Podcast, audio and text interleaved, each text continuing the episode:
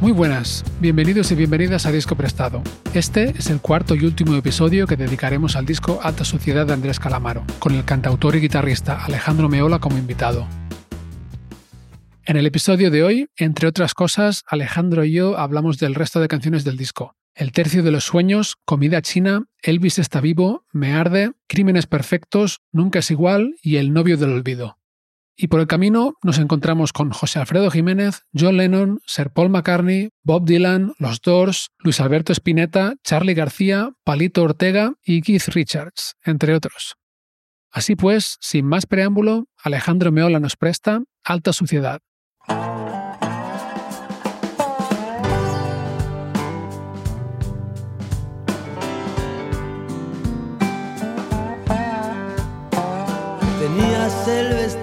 más horrible de todo el tendido. Y trataba de llamarte la atención de algún modo oportuno. Pues de Media Verónica nos vamos a el tercio de los sueños. Para mí esta es la canción más española, escuchándolo sin, en aquel entonces, sin mucho contexto de lo que podía ser España, para mí era algo completamente extranjero. Yo no era calamaro argentino, sino que era calamaro madrileño de los toros. Creo que hasta la canción, la cadencia, creo que acá está más del lado ¿viste, español que de argentino. A mí es una de mis canciones favoritas del, disco. La letra se me parece hermosa. Es curioso que digas esto de que te suena más española, porque a mí también me suena muy extranjera. Me suena mexicana, de hecho, porque me suena como a ranchera. Mira. Me recuerda un poco al rollo de las composiciones de pues, Alfredo Jiménez, ¿no? De, puede Me lleva ahí un poco. Es muy posible. El lado de los toros puede ser español o puede ser también mexicano, que también hay mucha tauromaquia. De la cosa más de los... no, quiero decir mariachi porque tiene como un estereotipo muy grande arriba, del sentido de que uno ya se imagina los cinco tipos, viste, con la... Tiene una cosa medio de la ranchera, de, la taberna y de la... Puede ser, es, es muy cierto, ¿eh? Pero tú solo tenías ojos para el joven matador de toros. El tercio de los sueños ya se había terminado para mí.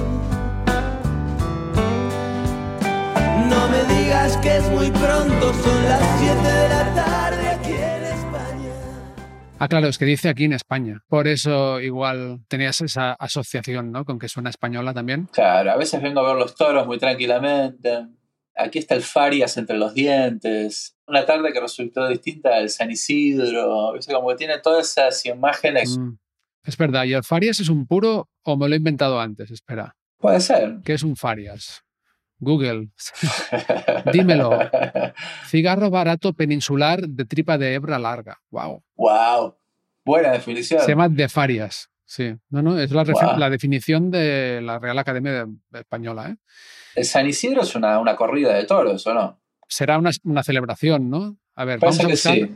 San Isidro Madrid. San Isidro Labrador, la fiesta más querida por todos los madrileños, según sanisidromadrid.com. Mira, no soy San Isidro, es como una especie de San Gennaro italiano. Mirá A mí es una de mis canciones que más me gustan. La canción, la melodía, esta es la guitarra que abre, el dobro con el slide es increíble y hermosa. Bueno, te llega. Sí, 100%. Algunas veces vengo a ver los toros muy tranquilamente siento en el tendido y no me falta un farias entre los dientes. Pero aquella tarde resultó distinta a cualquier otro San Isidro. El tercio de los sueños se había terminado para mí. ¿Este disco lo tenías en cassette, en CD? Lo tenía en CD, en CD debe ser también de los primeros, no sé si los primeros, pero como tú decías, viste, uno, el, CD se consumía una vez cada uno o dos meses, te comprabas un disco que realmente querías, que ya tenías seleccionado y que lo tenías entre ceja y ceja para comprarte, y ibas y lo comprabas. Era muy raro ver a alguien que cayera con 10 discos nuevos, ¿viste? No era algo habitual. Ya, ya, ya. Entonces, sí, tengo como el, recuerdo de ir a la tienda y comprar la tapa, tener como un poco el, sticker de la tapa en alguna carpeta del colegio, un poco en ese espíritu de, de identidad que hablábamos, ¿no? De la música, cuando uno capaz es más joven, te, esa época de adolescencia, de la secundaria, te define. Para mí era como esa cosa con Calamar y con Oasis era muy de, ok, esto es lo que a mí me gusta. No sé si no tenía una remera también de, de honestidad brutal, alguna de esas. Pero bueno, te diría que todas estas cosas como más de la, de la camiseta, de, de la remera, a, partir de honestidad brutal yo lo empiezo a ver mucho más. Por lo menos en Buenos Aires no era tan extremadamente popular en su, como solista, así como los Rodríguez ya habían explotado hace largo rato. Pero bueno, es como una mirada un poco mía, porque yo era chico y tampoco lo veía eso antes y de grande, cuando fui creciendo lo, lo entendí más. ¿Tú crees que le perdiste un poco la pista en parte porque a esas edades, cuando viste que le gustaba a todo el mundo, pues ya como que te dejó de interesar un poco? Es que también ya después de ahí uno va descubriendo otras cosas. Yo había ya empezado capaz a formar mis grupos, empezar a tocar, a salir a tocar en directo y también estaba escribiendo canciones y estaba un poco más en el viaje más mío de lo que pasaba afuera. Yo, por ejemplo, no sé, te digo, me gustaba mucho Oasis y de pronto escuchas a los Beatles y entiendes de dónde viene Oasis. Claro, claro. Entonces como que vas directamente a la fuente siempre con el recuerdo tierno de que, ok, es, esta fue mi puerta de entrada, pero sabiendo que viene de ahí. Entonces, no sé, Lennon, o sea, hoy en día me sigue pareciendo, viste, como Lennon. Pero sin embargo, tengo los discos de base y no todos los Beatles. Y con Calamaro y Bob Dylan algo también muy similar. O sea, de repente de empezar a, ok, esto es Calamaro, está buenísimo, y empezar, ok, esto viene de pronto de, de Dylan, ok, empezamos a, descubrir Dylan y seguir esa búsqueda de cosas nuevas, empezar a escuchar más nuevos sonidos. Yo por eso después de esta época yo Calamaro no escucho durante años. Yo después de lo que pasa, después de Honestidad Brutal o El Salmón ya casi le perdí el rastro. O sea, no, no volví a escuchar hasta 5, 6 años, ¿viste? Pero siempre con este disco en la cabeza. O sea, Alta Sociedad siempre mío. Mm. Pero no le seguí como la pista de ir a los conciertos, de qué es lo, lo último que lanzó. De esto ya estaba como en otra búsqueda más mía como artista, como músico, que no era tan eso. Por eso te digo que es algo de esa época y de este calamaro. Es como una botella de vino, ¿viste? Calamaro del 97. Eh, es, como, es, para mí es, este, ¿viste? Y le tengo un cariño como en general, pero por este disco que para mí es como muy personal, ¿viste? Como mi experiencia, mi relación con este disco. Seguramente escucho un disco nuevo y, seguramente tenga mis sensaciones encontradas al respecto. Claro, es que además te fuiste a buscar la fuente, como decías, ¿no? Y te encuentras con los Beatles y con Bob Dylan. O sea, casi no tienes trabajo ahí, ¿sabes? Entre los Beatles, los discos de ellos en solitario y Bob Dylan, tienes ahí como 50 discos tranquilamente para pulirte bien. Claro, todo y todo, viste, los, Stones, los, Doors, las bandas de los 60, 70 de, Argentina, o sea, el Manal, eh, Los Abuelos de la Nada, Almendra, las que son las primeras bandas de Spinetta, Pescado Rabioso, o sea, es como que vas un poco a lo que está detrás de lo que uno está escuchando, haciendo la, reconstrucción de cuál es la genealogía, viste, de esa música, y también te digo, para mí que esté grabado en New York también tenía como mucha impronta americana, las guitarras, ¿viste? Esas guitarras, esto del dobro que armamos, de dónde, de que viene del blues. Y yo, ¿viste? El blues, la, la, primera vez que lo escuché, ya es como que automáticamente fue un antes y un después, ya es como que no, te digo que dejé casi todo lo que estaba escuchando, lo dejé de lado y me puse a escuchar blues y nada más durante años. O sea, porque no parecía que hacía falta más nada que esos tres acordes pero había algo de la guitarra que a mí me llamaba poderosamente la atención, del, lenguaje así blusero. Por eso que las guitarras de este disco, si bien son momentos muy mínimos, donde aparece con ese gusto, ¿viste? con ese tono más blusero, son como los primeros como relámpagos que veo como de eso, ¿viste? Como diciendo, wow, ok, mira,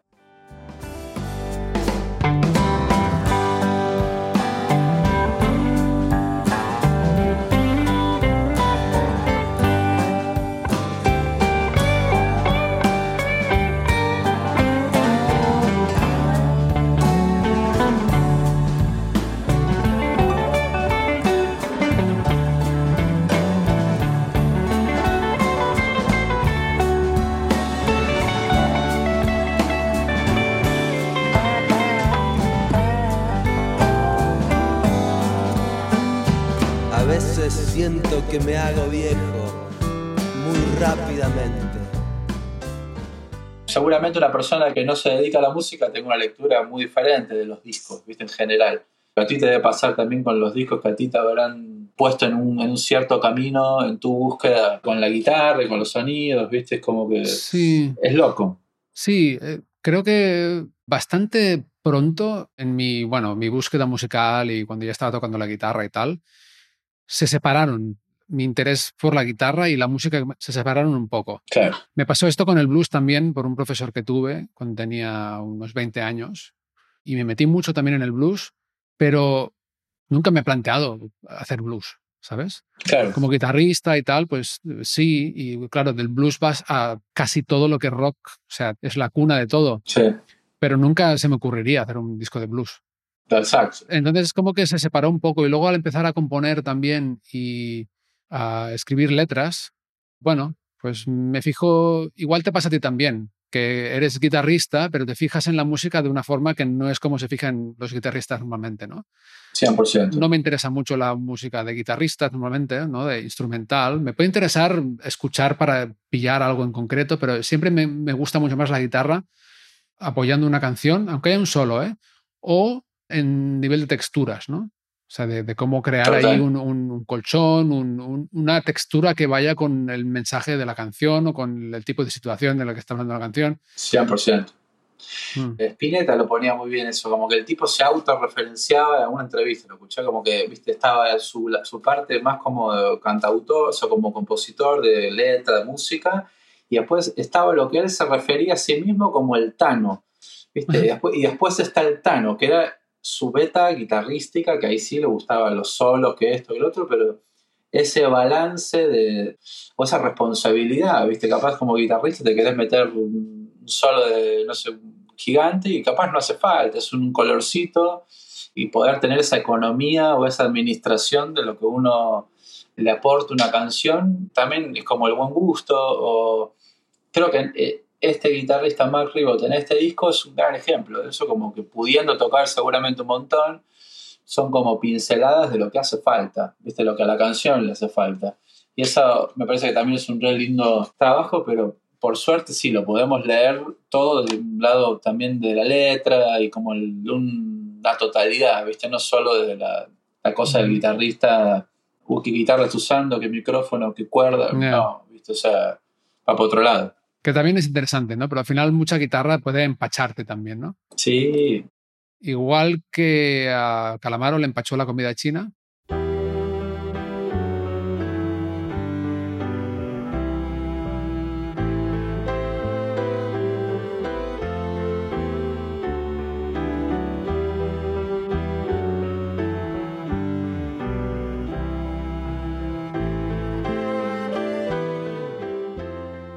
Qué tema raro ese, ¿eh? Comida china es un tema extraño, un tema, es un tema diferente. Muy diferente. La canción más corta del disco también. Sí. Dura dos minutos y medio o algo así. Ah, Y tiene ahí más la cosa orquestal, ¿no? Mm, Esto del cello que tú mencionabas. Y Melotron también, que no sé si ha aparecido antes en el disco. Cuando entra el- la voz, se oye un melotron, creo que es de, de strings, ¿no? De cuerdas. Sí. Y sin saber por qué me quedo viendo el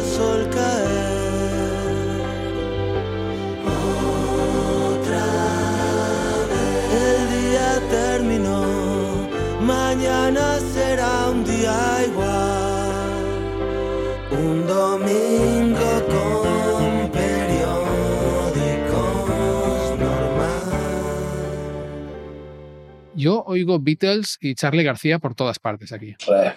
Beatles, eh, sí, muy sinfónico, ¿viste? Exacto. tipo de She's Living Home. Un poco tiene ese espíritu de Sgt. Pepper, ¿viste? La, Ujú. Y es, cortito, es un tema, hasta pareciera como una, un intermezzo, ¿viste? Como una transición o como un cuarto intermedio, como que te escuchaste ya ocho canciones del disco, acá tenemos un respiro y empezamos a, a redondear ya con lo que los últimos, no sé, cuatro o cinco, ahora no tengo la lista a mano, pero siempre lo viví como un- medio como un, un separador. Que aparece, creo, también a una, a una referencia así bien o no tan escondida de la, de la ketamina. Y la canción tiene como ese relajo, viste, como medio lisérgico. Mm. Quiero aclarar a la que sea que esté escuchando que no consumo eh, ningún tipo de... Estoy tomando, tomo mate y agua, no, no sé, ni, fumo cigarrillo. ¿Cuál es el verso que te parece que se parece? Lo dice ahí en la, en la canción. Ah, sí. En los coros aparece. Ahí está. Y tuvo un breve lapso de mística química con qué tal y sin Ah. saber por qué me quedé Vale. viendo el sol caer. No conectaba con tanta comida china.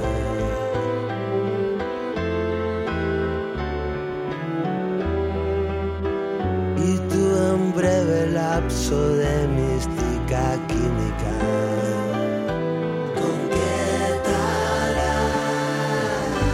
Sin saber por qué me quedo viendo el sol caer.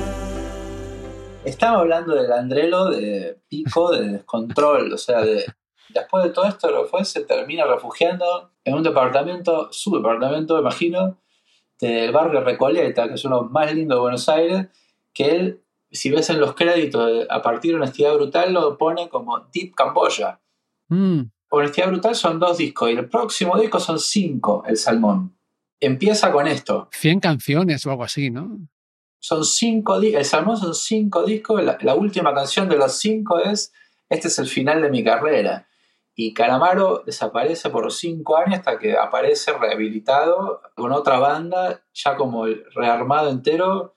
Ya Calamaro dos- post 2000, ¿viste? Mm. Pero esta es como la, una pata de tres que termina la tercera, el Salmón, con cinco discos. Mm. Cinco CDs, además, ¿no? Que en vinilo serán 10 o... Cinco CD, increíble. ¿Te imaginas si a la, a la compañía discográfica publicame?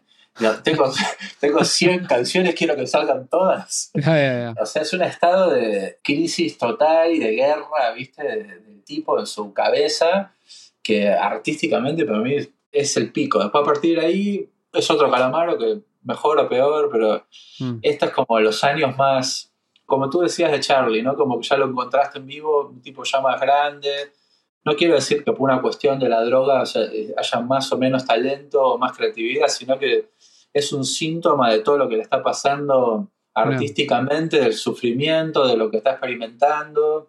Es como una un, un síntoma más, ¿viste? Y Bueno, y que suele pasar, ¿no? También que, bueno, muchos artistas, muchas bandas que con las drogas tienen un pico de creatividad y luego mm, intentan replicarlo y acaban, bueno, si sobreviven o los que sobreviven, sobreviven, aca- aca- sí, sí, acaban colapsando casi siempre, ¿no? sí, Alta suciedad, entonces sería, según esto, eh, la, la parte donde aún se lo está pasando bien, ¿no? Digamos, o sea, que no está en el infierno de... Exacto. A partir de ahí ya ves que Honestidad Brutal son dos discos y El Salmón son cinco y ya el, el 70% de los temas de ese disco son grabados como maquetas en la casa, ya está como en una, una situación de mucha oscuridad. Igual también una forma de él de huir de ese mainstream, ¿no? También, posiblemente. Ha hecho un disco de súper éxito, ahora quiero meterme en mi casa o lo que sea, hacer mi movida y quiero grabar 100 canciones y quiero, ¿no? Claro. Y hay- creo que la industria ah, musical de esa época, anda a saber, uno no- yo no tengo idea, pero capaz era una manera de hacerles un fuck you y capaz le quedaba un compromiso en un contrato de cinco discos. Bueno, acá tenés 100, mátense, no me, no me jodan más, chao.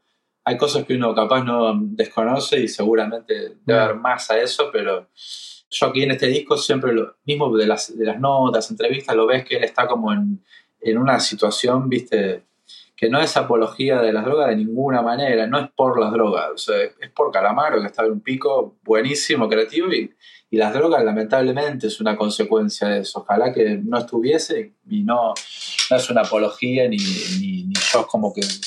Viste que hay gente que dice, no, me tengo que fumar un porro para escribir una canción, ni pedo, o sea, no soy para nada de esa idea, ni de ninguna droga, ni siquiera de una copa de vino, no creo que haga falta. Pero en este caso, en este disco, para mí lo veo como una, una, una variante más de todo ese universo, ¿viste? De las letras, de la...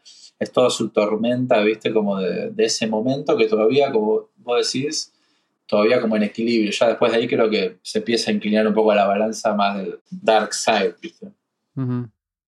Vale, pues si te parece, seguimos con Elvis está vivo. Una hipótesis que alguna gente tiene. ¿eh? Es una de las teorías de la conspiración más antiguas que recuerdo de, de mi vida. De, de- Sí, Esa y que Paul McCartney no es Paul McCartney, sino uno que le suplantó. ¿La has oído también? ¿eh? cierto, también, sí, sí, sí. Y que la, la tapa de Sgt. Pepper es un poco el funeral de, de Paul. Sí, sí. Y que hay mensajes ocultos en los discos de los Beatles que dicen Paul is dead y cosas así. Y la de Elvis también. Es que es completamente posible también. o sea, Sobre todo en esa época. en- bueno, lo de Paul McCartney lo veo un poco, un poco más complicado. Sí, más tirado los pelos. Lo de que una superestrella así en esa época mm, decidiera cortar con todo y desaparecer, eh, Sí, podría ser. sí, se dijo. También es verdad que, bueno, que este tipo de personajes generan todo tipo de historias. Es muy fácil inventárselas también, ¿no? Quiero decir, Sí. no hace falta que demuestres nada, te lo inventas y Elvis está vivo. Es bien, y, y son historias que son personajes tan grandes que uno siempre tiene como el deseo de que sea verdad, que Elvis está vivo en algún lado, ¿viste? Sí, sí, sí. Imagínate al punto de que todavía debe haber algún, uno vestido de Elvis en Las Vegas, ¿viste? O sea, eh, pero ahora la canción es, es como una canción lúdica, una canción de medio como de juego, me parece una canción alegre, de, ¿viste? Como una canción divertida, Juguetona, sí, un poco infantil, ¿no? juguetona, sí. Un poco sí, infantil sí. incluso. Tiene este... mm, No sé si es un teclado de estos que se soplan haciendo la melodía al principio.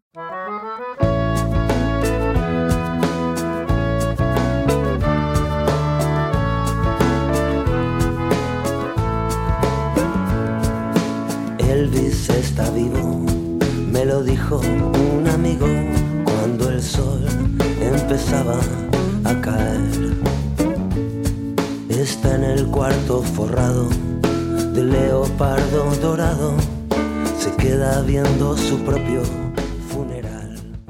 Creo que lo que más me, recuerdo de la canción es, hay como un breve, hay como paréntesis que hace en la canción que aparece Are You Lonesome Tonight, que es una canción de Elvis, Ah, eh, sí. como así más romanticona si querés. Y aparece Palito Ortega, que es como una especie de Elvis, o sea, se lo vendió o se lo promocionó en aquel entonces como en los 60, 70, como una especie de Elvis, viste, argentino, latino, si querés. Ujú. Sandro era como el Elvis, Elvis, que era un tipo más, viste, como más, esa energía sexual, ¿no? Esa cosa de los movimientos.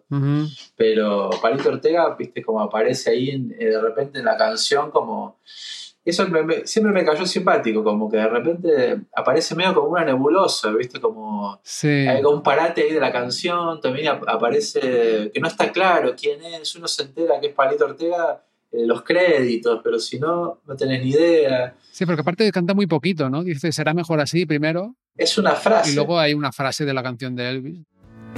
En Memphis lo saben todos, pero es gente muy discreta y no dice nada. Será mejor así. será mejor así. Será mejor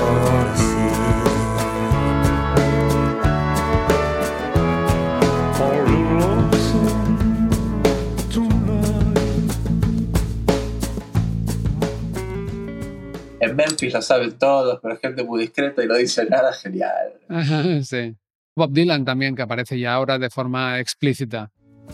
Bob Dylan también lo sabe, pero Bob es muy discreto y no dice nada. Será mejor. Una canción rara, ¿no? una canción diferente. Juguetona, tal cual como tú dices. Pero bueno, estás hablando de discos de aquella época que necesitaban también cumplir una cierta cantidad de temas por disco y creo que está claro que no era de los, de los top 5 del disco. A más de uno le debe gustar mucho igual, pero para mí no, no es como los que tengan más peso ¿no? de- del disco, pero bueno, es una canción que no deja de ser parte de todo y creo que también cumple un papel y está bueno. Ujú. Sí, por cierto, hablando de colaboraciones argentinas, nos hemos dejado que en la canción anterior, Comida China, hace los coros Celeste Carballo. Tienes razón. Y em, ¿quién asó la manteca? Para sacar adelante este Tremenda cantante, Celeste Carballo. Ajá. Bien blusera. No sé si capaz lo grabaron no, como un overdub en otro lado, capaz estaría Celeste Carballo en New York, andás a ver. Creo que lo grabaron a distancia, sí. Me suena, ¿eh? Haberlo leído. Incluso que algo se grabó en Miami. No sé si Palito Ortega. También puede ser. Bueno, y la siguiente es Me Arde.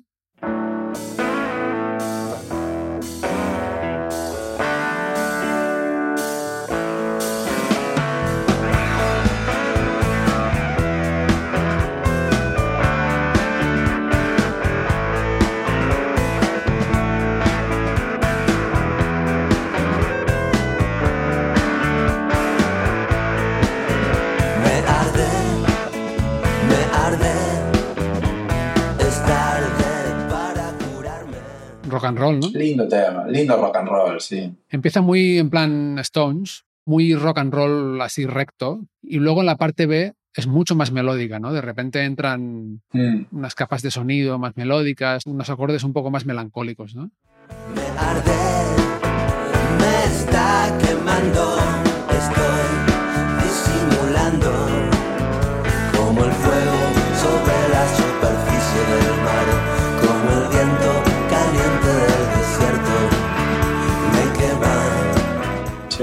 la guitarra esta como así como sucia, como de alta suciedad. Disonante, sí.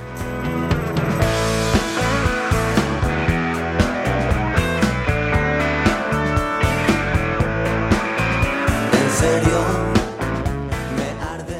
Que viste que es raro porque es un rock and roll 100%, ¿no? o sea, es un rock and roll, viste, y la, Ujú. Y Calamaro tiene esa cosa más melódica que incluso en rock and roll te lo hace parecer algo un poco más melódico, pero sigue siendo en las guitarras, viste, algo de lo más. Todos los riffs, tiene como todo el lenguaje de un, de un rock, como de un rock and roll bien stone. Y la pandereta, sí, está, está bueno. Yo son los temas, también me acuerdo mucho el video, lo tengo en la cabeza como uno de los cortes de difusión y lindo tema, lindo tema, un buen rock and roll de Andrelo, de esa época. Ajá. Y Me Arde fue el sexto single, ya publicado en el 5 de mayo del 98. Wow. Ya el año siguiente. Sí, sí, o sea, medio año después de que saliera el disco. Wow. Me gusta mucho que para este tema, y de nuevo, siendo un disco alta suciedad donde no hay mucha suciedad sonora, Cierto. que hagan un rock and roll, pero que haya estos solos ruidosos.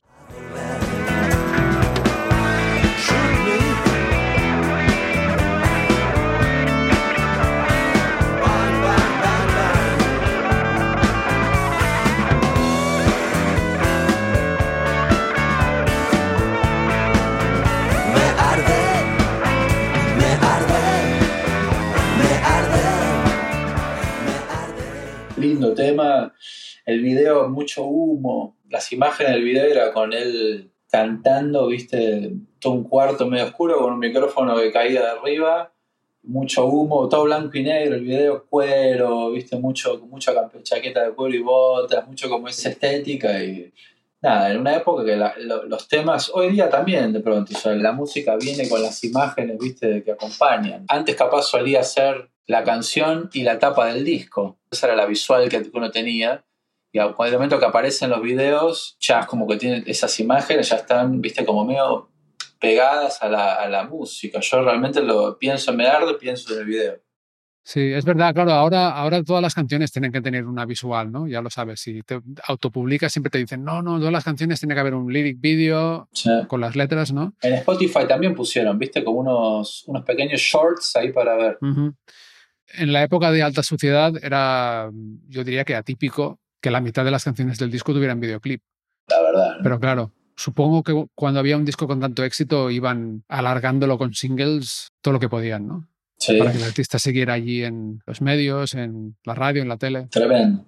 Hoy en día es todo, me parece que es todo. O sea, el, el tema y la, el video y la- el, el pequeño short del Spotify, además el tema que sale en los stories del Instagram. Y es como que se le hace un 360 que la canción es toda una experiencia, ¿viste? No es, no es solamente Ujú. el audio, ¿viste? Es loco ver que, que sí, o sea, que eso sigue siendo así de otra manera, no tanto del MTV o el canal de los videos, sino que está en todos lados permanentemente algún tipo de visual de cualquier lanzamiento, ¿viste? De cualquier cosa.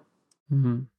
Cuando publicas una canción nueva o un EP o un álbum, ¿te haces tú mismo la promoción o buscas ayuda? No, yo en ese sentido soy bastante autogestionado, me gusta. O sea, lo he aprendido a hacer con el tiempo, me, me he acostumbrado también a hacerlos, como Mm. que siento que un poco cualquier artista independiente tiene que hacer un poco eso, tienes que usar un poco todos los roles, si no queda a mitad de camino, a veces el intento de querer sacar algo, ¿viste? Hay que como un poco hacer la, la parte de prensa, hacer la parte de redes sociales, de distribución, de, sal- de hacer el booking para salir a tocarlo. Ujú. Yo la verdad que el último EP que publiqué fue en 2019 y lo hice yo solo. Bueno, investigué un poco cómo hacerlo para que hicieran reseñas en blogs, bueno, todo el rollo. Claro, Y al final me, me acabé muy quemado, la verdad, porque pensé, "Uf, podría haber hecho otro- dos discos en el tiempo que he estado invirtiendo ¿no? en, en todo esto y en Tremendo. verme las redes, en buscar reseñas. Es, es complicado. Ahora estoy terminando un disco porque estamos ahora en el proceso de mastering y no tengo ni idea de cómo lo voy a publicar, pero seguramente bu- buscaré ayuda de algún tipo. Yo eh, admiro, bueno, a, a ti, por ejemplo, que lo haces tú mismo, ¿no? Pero es, un, es muchísimo trabajo sí, mucho trabajo. y al final es como, no sé, prefiero igual invertirlo en hacer música. Igual acabaré haciéndolo yo solo otra vez, ¿eh? Quién sabe. Sin duda, sí, es, una, es mucho el trabajo, es mucho el trabajo no musical. ¿viste? Exacto. O sea, hay que tomarlo con, con paciencia, porque realmente es muy fácil quemarse y largar todo como se va todo al diablo. Y bueno, yo la verdad que he pasado los dos, viste, como extremos del- de la curva. Y me sigue pasando periódicamente que llego a puntos de se va todo al diablo y todo bien. Y se va todo al diablo por cinco meses que no quiero saber nada. Que de- oficialmente, si me preguntás, dejé la música. Y a los cinco meses, viste, como me di cuenta que, que no, que es un capítulo nuevo y que renové energías y, y Ujú. vuelvo, ¿viste? Es algo que es parte de uno y estos descansos, ¿viste? Que me tomo también trato de volver con más filosofía porque si no es muy fácil llegar al mismo punto de agotamiento, ¿viste? Como si uno se, se pasa mucho rato viajando, moviéndose entre ciudades o esto o lo otro, también es muy fácil llegar a un punto de agotamiento porque no es sostenible mucho tiempo, ¿viste? Que te- hay que poder administrarlo y eso creo que en la medida que van pasando los años voy poniendo mejor eh, hacer eso, pero sin duda hoy en día el trabajo de música viene muy acompañado con un montón de cosas que no son música y la verdad que sí, es un desafío, ¿viste? Como hacer las paces un poco con eso y ocuparse y estar, ¿viste? Aprender. Las canciones son como, viste, criaturas tuyas. Y al final del día lo que tú quieres es que salgan y tengan las mejores chances de que se escuchen o que, viste, la- la- las pones ahí afuera y ya, viste, le das un beso en la frente y que tomen forma, viste, que sea un poco, yo siempre lo pienso como tirar una, una botella al mar, ¿viste? Con un papelito adentro. Tú la dejas ahí, bueno, que tome su curso natural y lo que uno puede hacer antes de ese momento para soltar con la mayor cantidad de, fuerza, bueno, genial. Después ahí termina y más no se puede hacer. Es como que, bueno, habrá una canción nueva. O sea, es menos solemne el, el- hoy en día el lanzar música, ¿viste? Es menos eventual. O sea, como si- eso es lo que estoy tratando yo de hacer, por lo menos. Como que no sea un evento que voy a sacar una canción nueva y. No, sino que acá hay una canción nueva y en dos meses va a haber otra. A mí, por lo menos, me está haciendo mejor pensarlo de esa manera, ¿viste? Como. Igual es más sostenible, como dices, sí. A mí es que me sigue tirando mucho el concepto de disco. Incluso lo último que hice fue un EP, ya fue como todo pensado en un concepto, en que una canción Sí. vaya detrás de la otra, sí. Pero la verdad es cierto, es un gasto de recursos, de tiempo, de energía, de dinero muchas veces, que sabes que no vas a recuperar con esa grabación. Yo en mi caso pues lo recupero tocando para otra gente o, ¿no? Sí. Pero bueno, sí, es todo un tema. Es cíclico igual eso, Mark. ¿eh? Yo creo que eso, así como quizás hoy está todo más en función de los singles, creo que también eh, de repente empieza a haber interés en un disco, porque es un viaje un poco más como integral. Mm. Así como, viste, viene una moda, después vuelve la anterior, es como, eh, se va como regenerando y el problema es la atención de la gente. Creo que cada vez tenemos, vivimos una velocidad que cada vez permite menos capacidad de, de mantenerte conectado con lo mismo durante un periodo de tiempo, viste, y de Mm. repente estar haciendo lo mismo 10 minutos, para mucha gente parece, o sea, en el celular, uno, yo puedo leer un libro durante media hora, está todo bien, pero capaz en el teléfono mantenerme 10 minutos en el mismo lugar no es tan fácil, ¿viste? Incluso un minuto, sí, sí.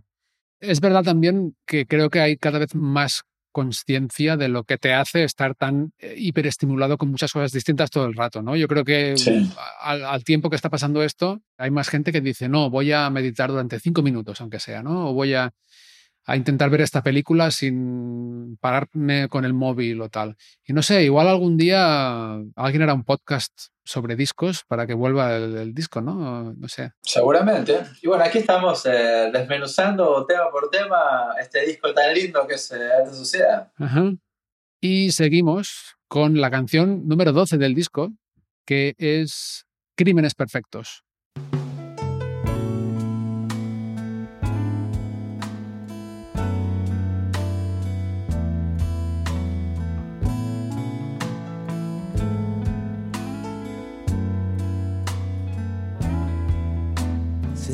¿Sentiste alguna vez lo que es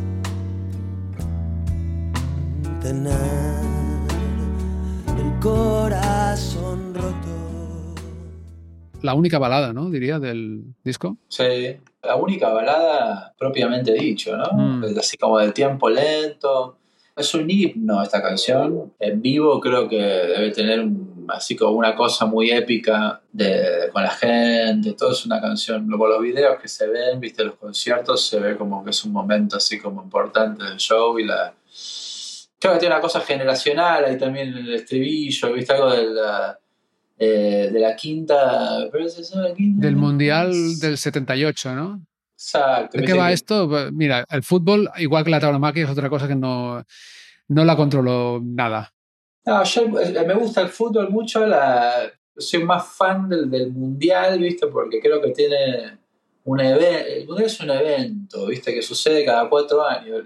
El que es fanático del fútbol seguramente va a estar en desacuerdo con esto, pero a mí los mundiales sí me gustan mucho y, y este es el mundial del 78 que está hablando, que es el mundial que se hace en Argentina en plena dictadura militar, con gente desaparecida, o sea, con un capítulo muy oscuro de la historia argentina y lo organizan los mismos militares del gobierno, organizan el Mundial 78 y lo gana Argentina, y grandes sospechas de que en realidad está todo arreglado para hacer como un lavado de imagen de la, del gobierno de turno y que Argentina es campeón y Mm. todo el mundo feliz y como para tapar lo que estaba sucediendo un poco más en la, en la calle, que estaba realmente, eh, había un- estaban desapareciendo personas, ¿viste? Desapareciendo, muriéndose, entiéndase, ¿no? Mm. o siendo asesinadas, ¿no? Entonces, de ese lado, o sea, no es mi generación, yo no lo vi, eso, yo tengo 36 años, yo soy del 86, Mm. o sea que no es esa mi quinta, ¿no? Justo él, él menciona la quinta del 78,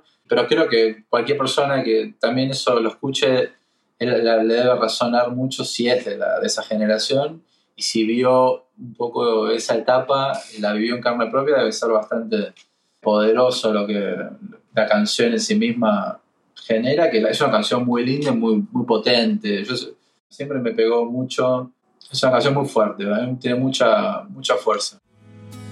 Me parece que soy de la quinta que vio el Mundial 78. Me tocó crecer viendo a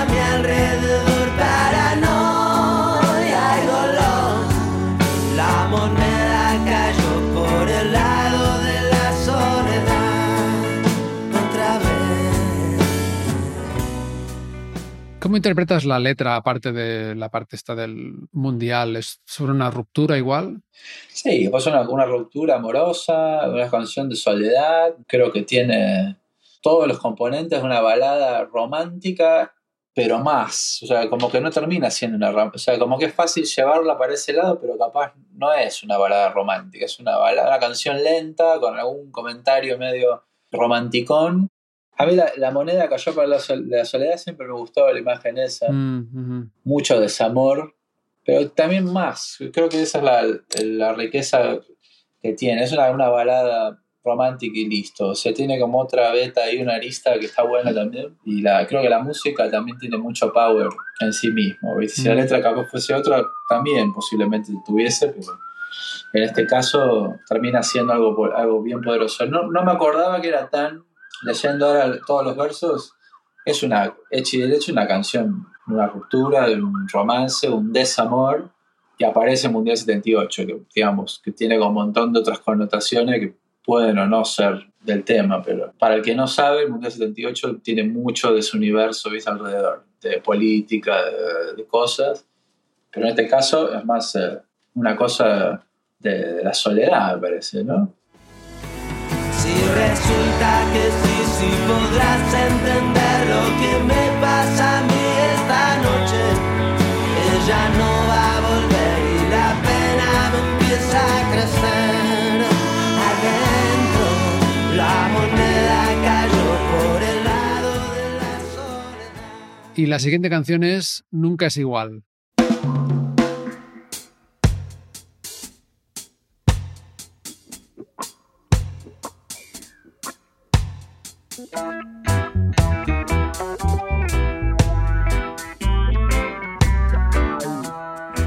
Pasamos de una canción como Crímenes Perfectos, que es lenta y como que le cuesta un poco, ¿no? Con ese estribillo atresillado, a Nunca es igual, que es un reggae. Y ya por si no había quedado claro con Loco, lo del porrito, aquí no solo está lleno de referencias a la marihuana y al hachís, sino que además se trae a Antonio Escotado a recitar. ¿Conoces un poco a Escotado? ¿Lo has leído alguna vez? Para mí, mi, mi entrada, de- o sea, Escotado es, para mí, empieza y termina en esta canción. O sea, me encantaría que me cuentes, vos que lo capaz seguramente lo conozcas mucho mejor, o sea, nunca lo investigué demasiado. Es mi tema favorito de todo el disco este, Mm, y lo de Escotado es posiblemente lo que más me gusta de todo el disco. O sea, esa porción, wow. porque hasta ese momento yo nunca había escuchado un recitado arriba de una música. Para mí era como revolucionario. Cuentan de Alejandro que una vez se metió en un río tumultuoso de la India todo con barro, persiguiendo al ejército que peleaba con él, y que cuando iba en mitad, los caballos perdieron pie, aquellas aguas estaban heladas. Y se volvió a sus compañeros y les dijo, me cago en la leche, ¿os dais cuenta de las cosas que tengo que hacer para que me tengáis respeto? Respeto.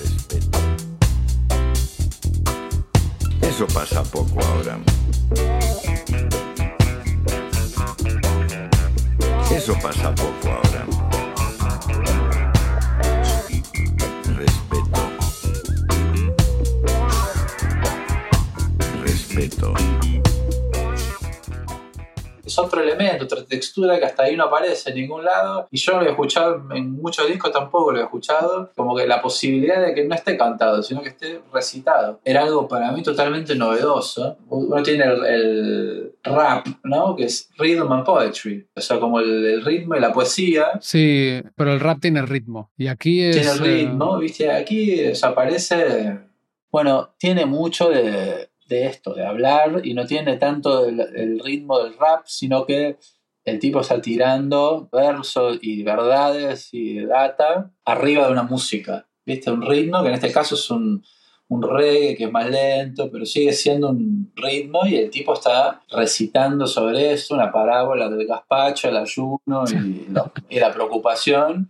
¿eh? Pero, viste, cuando, cuando lo escuché la primera vez me quedé helado y al día de hoy sigue siendo algo que voy caminando y escuchándolo y capaz y me quedo, me cuelgo con respeto. Sí, aparte es una voz mm, seria, digamos. Fantástico. Y eso solo, si tengo que elegir cinco segundos del disco, es eso sin dudas. ¿eh? Así que me encantaría si me cuentas más de Escotado, en buena hora.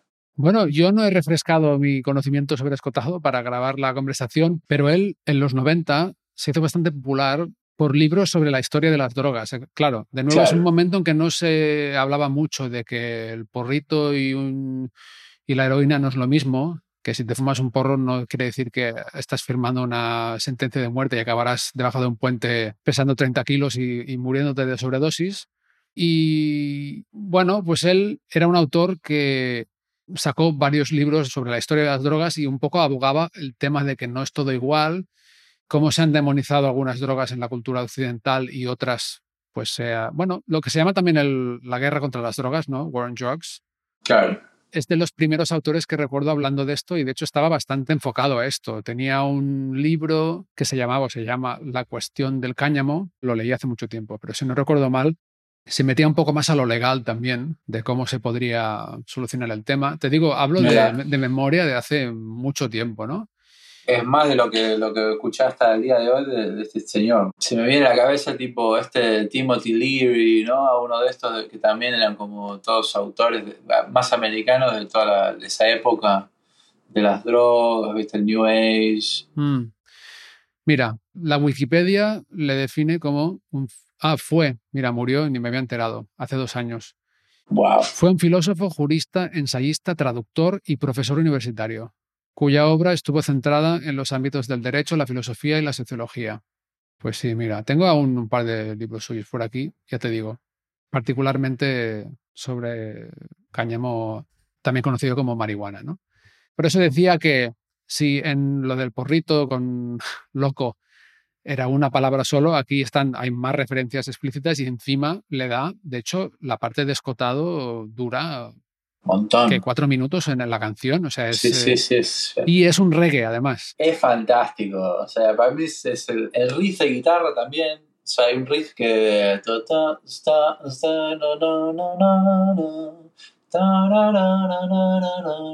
También, yo me recuerdo tocarlo con mi banda de la adolescencia, como de, de hacer como un pequeño cover o intentar hacer un cover de eso. En el contexto de un reggae, que está muy bien, la- todo el trabajo de guitarra, mí es como que me, siempre me encantó, ¿viste? O sea, la letra está buenísima, aparece Maradona también a una la parte de la- las let- las imágenes de la letra. ¿Qué está pasando, Cristian viejo Armando? Mientras hace trampas en el bus, es Diego Maradona, los 90, Diego Maradona también en su capítulo de, de locura, ¿viste? Yeah. O sea, su. Que verde que amanece con María, o sea, como ya no le importa nada. El rojo libanés, El rojo libanés. es. Realmente es un tema hermoso. Es la única canción del disco que no firma Calamaro solo. La letra sale escotado como que la coescribió. Podemos imaginar que es que escribió la parte que hace él, seguramente, ¿no? Sí. Y, pero la música también, la música la firman Calamaro con Charlie Drayton, que es uno de los dos bajistas que hay en el disco, y con Steve Jordan. Mira. Sí, porque Calamaro creo que hasta ese momento reggae realmente no, no estaba en el repertorio, ¿no? Mm. Y ahora pensando que esto que me dice de Steve Jordan, o sea, Keith Richards es muy fan de reggae, o sea, y tiene, tiene una casa en, en Jamaica, en- Mm. en- o sea, durante años creo que donde el tipo iba a refugiarse después de la gira, estaba en Jamaica el tipo. Y este Steve Jordan, baterista de Keith Richards, es muy posible que como que los sesionistas hayan levantado vuelo y después se le han armado un poco la, él, la letra, la melodía, Sí. en un frenesí ahí de, de noche neoyorquina, capaz también, y, y luego, hey, mandamos el escotado a ver si le pone algo y que le devuelva esta maravilla, ¿viste? Son un montón de locos, ¿viste? Operando en sincro, pero una fuerza cósmica, ¿viste? No sé. Para mí es el mejor tema del disco, lejos, pero pues, yo el disco lo escuché 200 veces, creo que es el que más, seguramente si lo, lo escuché la primera vez, una primera escucha sean canciones más melódicas, más accesibles, ¿viste? Pero este para mí es como el- ahí está alta suciedad, en ese tema. Ujú. Muy bien, pues vamos con el último tema del disco, El novio del olvido.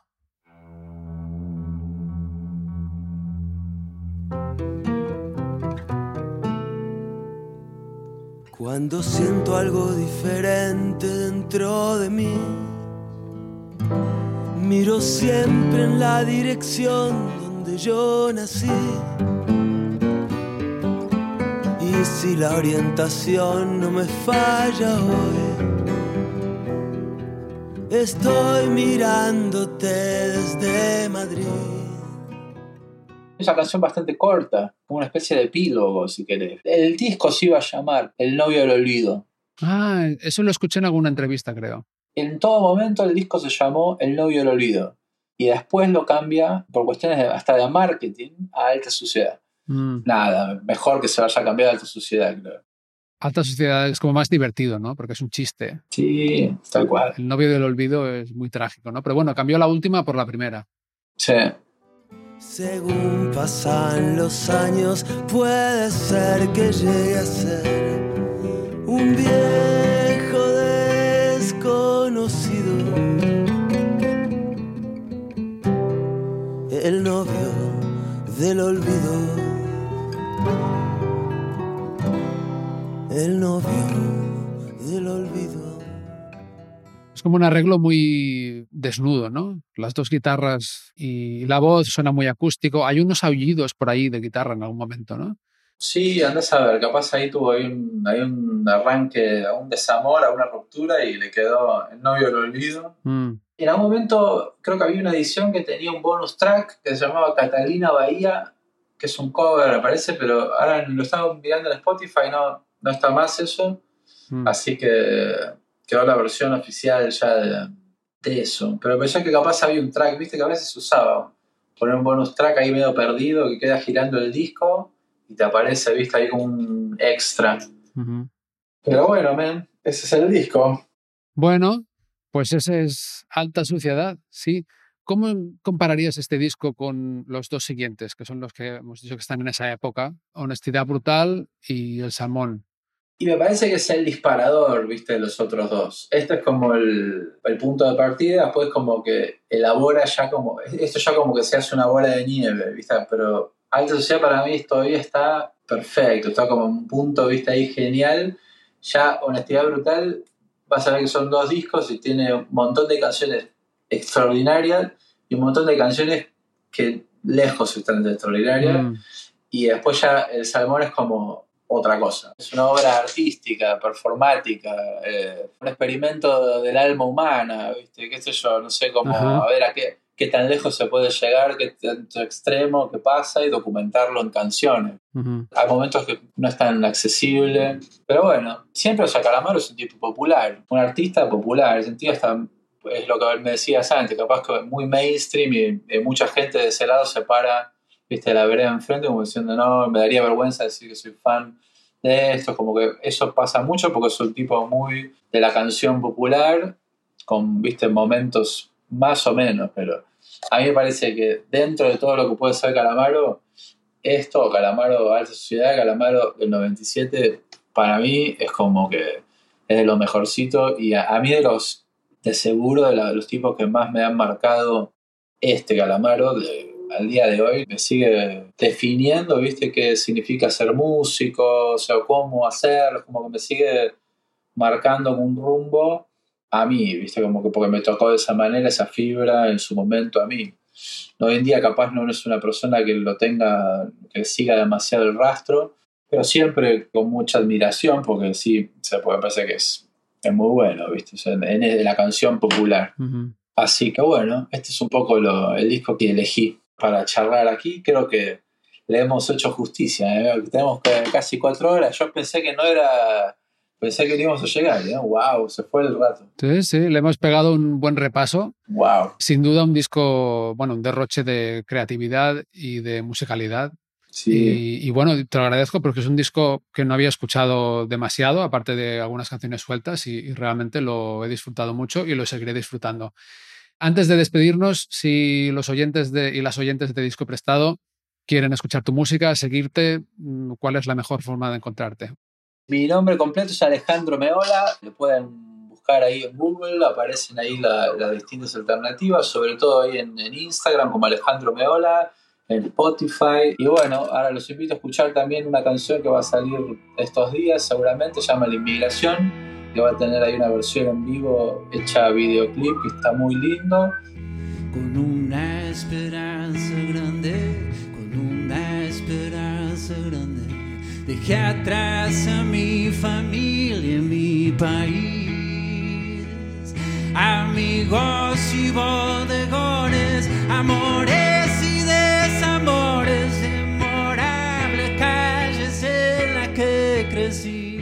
YouTube también hay unos cuantos videos ahí que puedan acercarse a ver. Y bueno, siempre un show. Tengo muchas ganas de ir para España en algún momento. Ojalá que el año que viene, ya 2024, se dé la oportunidad de, de ir, viste, en algún momento. Y, y bueno, de ya que más que invitados, vos también, Marc, a, a tocar capaz una canción o algo. Ah, gracias. Capaz hace- hacemos alguna de, de la sociedad.